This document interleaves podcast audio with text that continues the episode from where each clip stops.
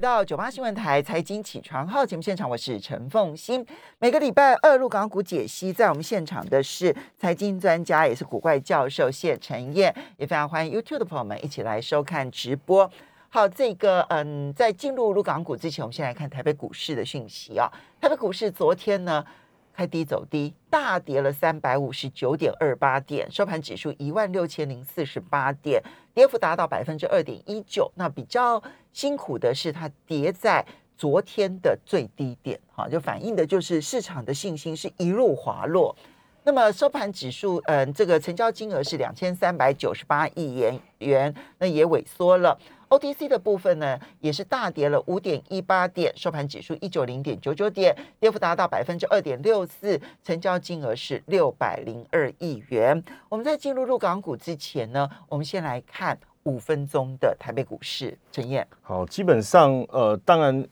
大家在讲什么升息啦，这些都是导致股市下跌的一个原因哦。但我我只记讲一个更实质的内涵，大家会更清楚呃，大概会跌到什么时候。好，第一个，呃，我们很简单的去去看到这整个，尤其是苹果、脸书等等，哈，包括 Google，他们在公布这个财报之后，发现比去年同期已经产生了呃很大的一个落差。当然还是成长，可是成长的力道大概都只剩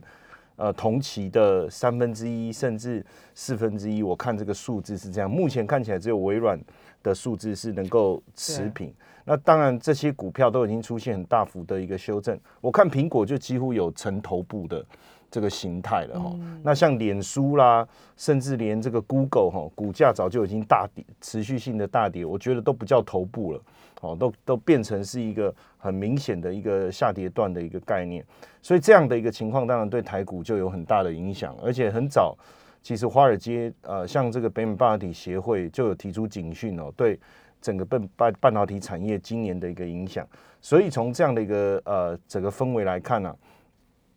预计这样的一个状况对产业的影响，我们从产业来思考哈，基本上第二季、第三季应该都不是太太有机会。为什么？因为第二季本来就是产业的淡季，那第三季现阶段来讲，受到上海封城的影响，整个对于第四季订单的一个准备能不能衔接上，这就是目前我们所要面临的考验。这个也是为什么。相关的科技股表现一直疲弱不振，持续下滑，因为目前看不到这个在接下来几个月有机会能够开始出货。嗯，好，那所以最好的情况，我我估计啦，大概就是这一波的一个震荡，可能要持续到这个七八月那时候，看看这整个八月开始，呃，迎接圣诞节的这个出货的一个季节，能不能呃至少回到原来的。不要说完全的正常哦，那如果你能恢复一半哦，那慢慢的这个业绩就有可能开始回升。所以整体来讲，现阶段遇到的问题当然很多，包括升息的问题，还有产业的逆风，好等等啊，这些都是。那包括我们最近也感受到，呃，我给各位呃分享两个。两个呃，两个非常重要的哈，一个是对于未来通膨预期的一个看法，嗯，像一年期的这个密大的这个一年的通膨预期是百分之五，嗯，哦，那所以表示说，即便后面稍微会下滑，整年度来讲，整个通膨的问题还是存在。第二个是消费者信心其实持续的下滑，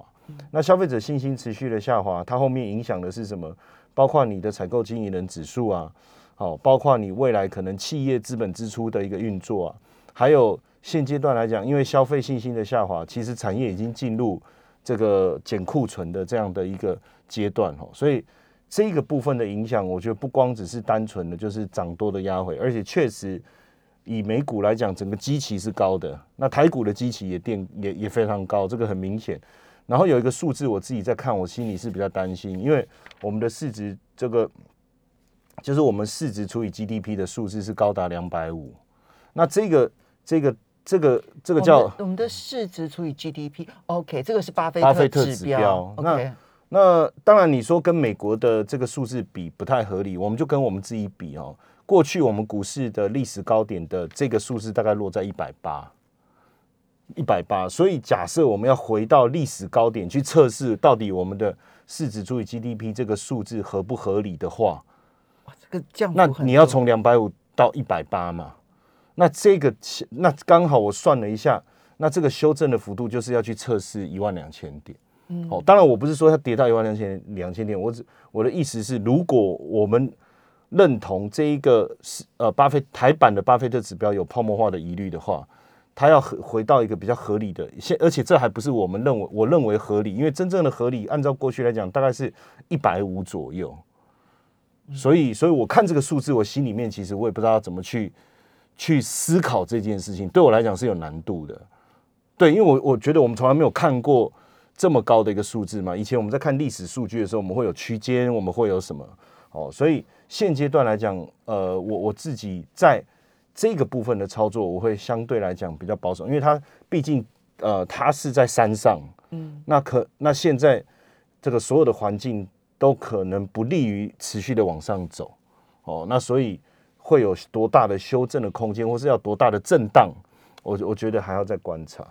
好，所以如果从巴菲特指标来看的话，台湾的股市现在还在相对高档，虽然已经跌了这么多了，对不对？从一万八千点跌到一万六千点，其实跌了两千多点了。对，从这个角度来讲，其实恐怕修正的幅度还没有真正完整。哈，对。然后呢？但是国际情绪上面要观察呢，就来观察美国的消费者信心，还有美国的通膨预期。对，这个通膨预期如果居高不下，比如百分之五，其实预期是蛮高的，蛮高的。那因为百分之五的话，距离美国联准会所设定的百分之二目标，其实有相当大的距离，就代表着联准会可能要采取更大的动作，才能把预期打到，让联准会觉得相对安心。是，那可能整个经济。就有放缓甚至衰退的疑虑，而信心又必须要回升，哈，这两件事情，你看信心信心低档，然后呢，通膨预期高档，这是标准的这个停滞性通膨，哎，那因为如果信心在低档，而且对股市的投资意愿也低的话，哦，它就会产生一个比较，就我们所谓的恶性循环呐，因为它就它呃投资意愿低嘛，那消费信心低，它一定会卖股嘛。那卖股以后，他又真的减少消费，那企业的业绩又真的下滑，那股股市的公布的绩效不好，又真的往下掉了，它产生一种恶性循环了。所以，短线上，我我我觉得现阶段来讲，呃，就是在选股啦，或者是配置的操作上，就要有一些一些呃，尽量去寻找低基期啊，或者是呃稳定配息的这个族群啊，或者是产业，我觉得会比较好。好，接下来呢，我们就进入入港股的部分了哈。又是一个入港的两两两样情，对不对？好，那么呃，入股的部分呢，其实在上个礼拜我们提到，就是哎，丞相起风了哈，对，就是呢，嗯，这个上上个礼拜五，那嗯，习近平开的那个中央政治局会议，定掉了十项拼经济的原则。其实礼拜五的这个入股大涨了之后呢。嗯，之后因为他们就就休市了嘛，哈，就是对，然后可是上个礼拜开盘之后碰到了国际上面的大股灾，对，所以我们要怎么去看这一个中国大陆的这一个政策要拼经济到底有效没有效？好，我我我我从几个层面哦，用我用比较投资的角度来看了，哈，因为毕竟最近大家在解读，不论是中国的清零动态清零也好，或是他们的。这些政策上也好，有一些比较属于这个政治面的一个看法哈。那从投资面的角度来看，中国清零呃动态清零跟它目前的资经经济方面的宽松，其实是稍微有一些冲突，这个是没有错。对。那当然现阶段来讲，就是我同时在踩油门，但是我也我的手刹车也没放，是大概就这个概念哦。那所以现在要看的是什么时候手刹车放掉了。嗯。好，所以手刹车一旦放掉的时候。那个油门还在踩，那这时候冲出去的速度会很快，那也就变成说，呃，你如果没有先坐在车上等的话，那他手刹车一放，应该是来不及上车的。哦，我但是问题是我不晓得，我们不晓得这个手刹车什么时候会放。那问题是你踩油门的力道如果不够的话，那个手刹车还是会让你停滞不前，甚至于不小心打成倒退档啊。对，但目前来讲哦，就整个各个政策面的力道来看，我觉得是相当大的。那只是说，为什么呃，就像你是说政策的力道，也就是加油门的力加油门的力道是相当大的，我不是动态清零那一块哈。那为什么我会这样讲哈？最主要原因，其实我们从上个礼拜我们谈了非常多的政策哈，政策的部分我这不再重复哈。那现阶段呃，对呃对这个呃香港国企来讲，算是一个很重要的一个指标哦。因为如果你中概股没有办法涨哦，基本上你很难动起来。那为什么我讲政政策上有一个比较大的一个转变？其最主要除了上个礼拜我们在讲呃这个科技股的部分持股百分之一的这个政策之外，要放松监管之外，我觉得呃，因为这几天其实美国又公布了要下市的。中概股要下市的清单八十几家哈，这个是非常吓人的哈。那实际上，呃，基基本上中概股如果全基本上如果这件事情不处理，我认为是全部下市了。哦，一定的嘛，因为他们所要求的部分，这些中概股绝对都做不到，一定是全部下市。那有两百多家，那所以如果全部下市就团灭了嘛。嗯，那对整个中国的一个经济来讲，有没有很大的问题？肯定会有，因为这么多下市的公司。我要去，我我要把它放到哪里去？没有，当时这些公司要到美国去挂牌，就是因为呃，中国本身的资本市场的未纳量其实还没有成熟到像美国这么足够。当然，还有一包括了这些公司，其实当初在投资的那一些这个呃发起人当中，其实是有外国投资。没错哈，嗯，那基本上当然也因为呃呃，就是两边当时对于监管的一个要求，其实有一些不同，所以。现阶段来，最近我们所看到的比较明确，就是已经开始在谈了。那中国也要让步了，重点还是中国让步了，不可能是美国让步，因为美国的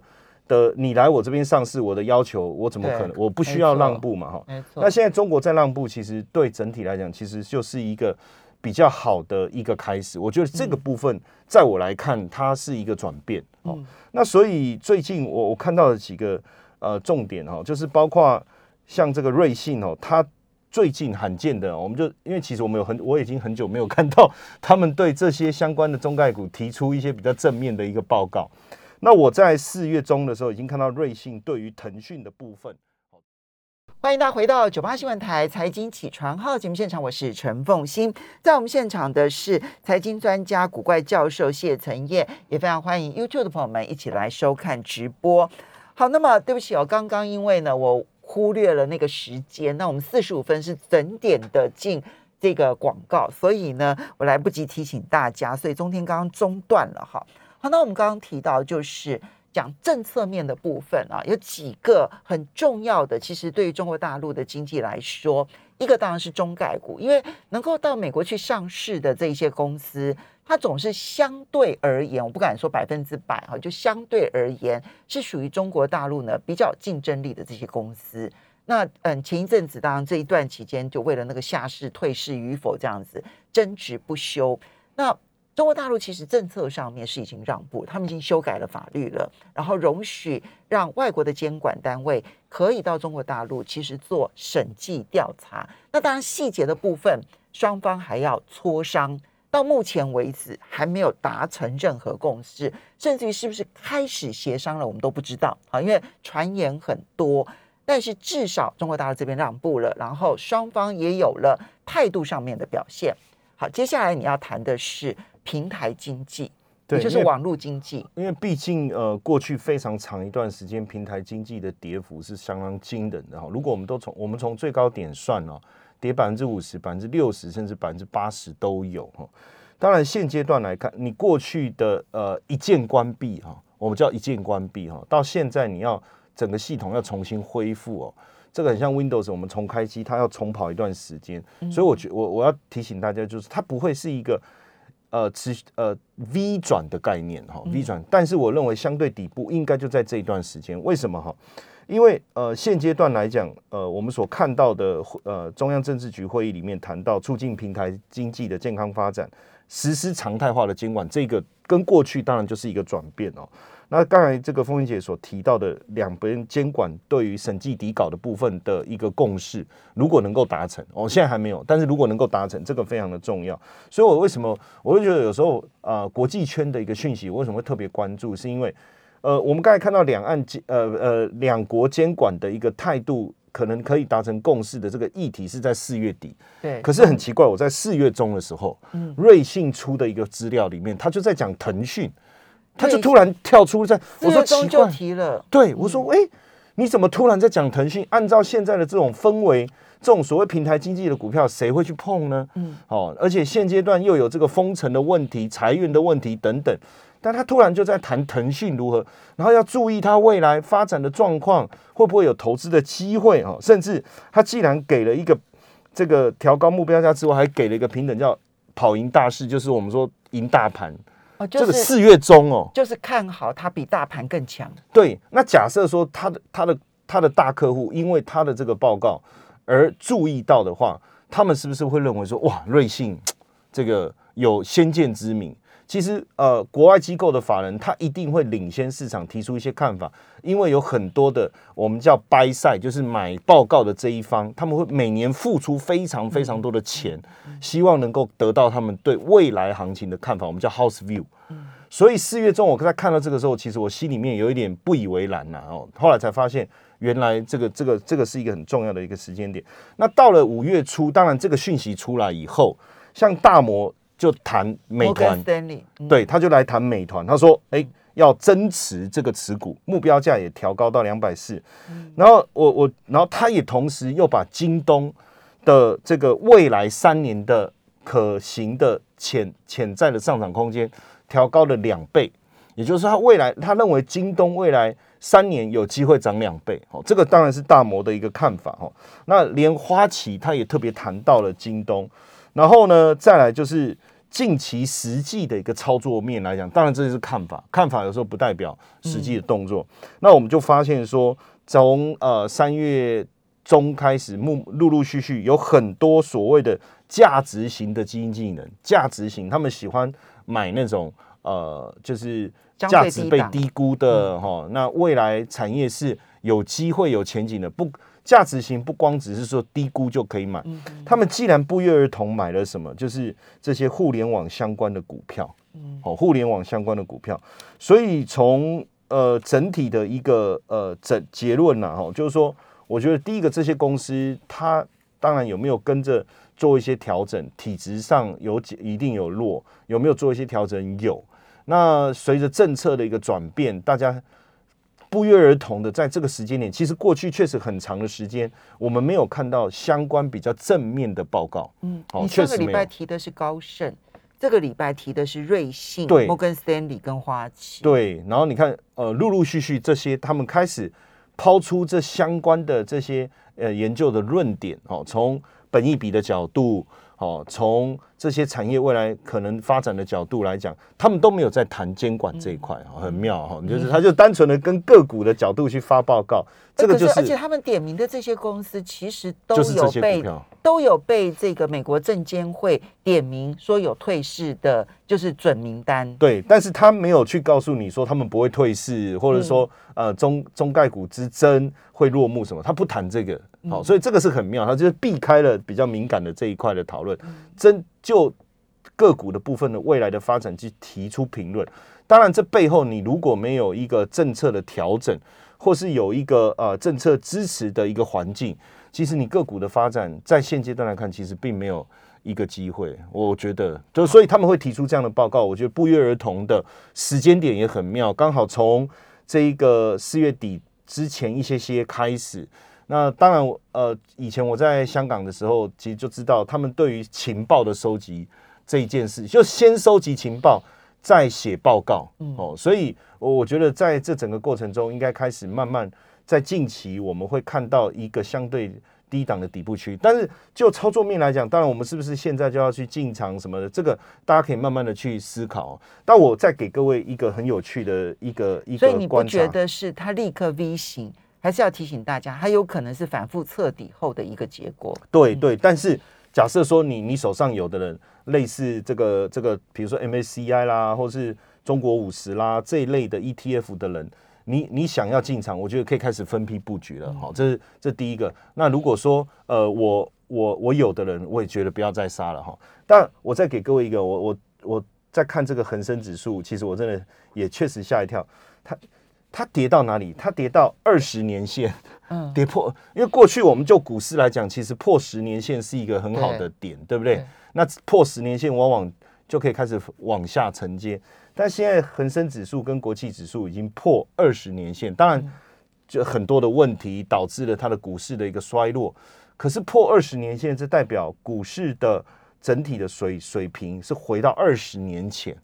好，那同样的，那就今天聊到几次巴菲特嘛，那我们就可以来去思考巴菲特所谈论的这个这个概念是不是在这时候适用啊？对我就特别在这边来所以，提出来即便是。香港，因为恒生指数里头，它其实它跟刚刚所提到的又不太一样，就是它牵涉到了国际金融市场对于香港证交所的信心的问题。对，但基嗯但基本上，当然，因为成分股其实现在跟国企其实大多重叠，嗯重叠度高达六七十趴了。嗯，其实高达了，但是剩少数一些香港的地产股跟金融股，但其实大部分呃市值比较大的的的这个排行，其实跟国企其实差不多。所以就是如果、如果陆股这边撑得住的话，你觉得港股这边，因为他们几乎是相同的公司，没错，那就是腾讯一样啊，腾 就是市值前几名也是腾讯、阿里巴巴、嗯建设银行、中国移动，只差几个就是汇丰、友邦，然后像美团、京东、网易也是重叠的，嗯。所以基本上是大多重叠，所以呃破二十年线这件事，我我我自己看我是觉得嗯有趣，蛮值得去思考，因为如果我们在股票市场。我们认同说破十年线开始是买点，它已经破二十年了，所以等于说我回到二十年前，听的是蛮开心的，对。嗯 不是我说，我有机会回到二十年前，跟大家一起从那个时那个点开始来操作的话所以，你觉得其实是可以慢慢的布局了哈。好的，我们要非常谢谢财经专家古怪教授谢承业，非常欢迎大家，也非常谢谢大家，休息一下嘛。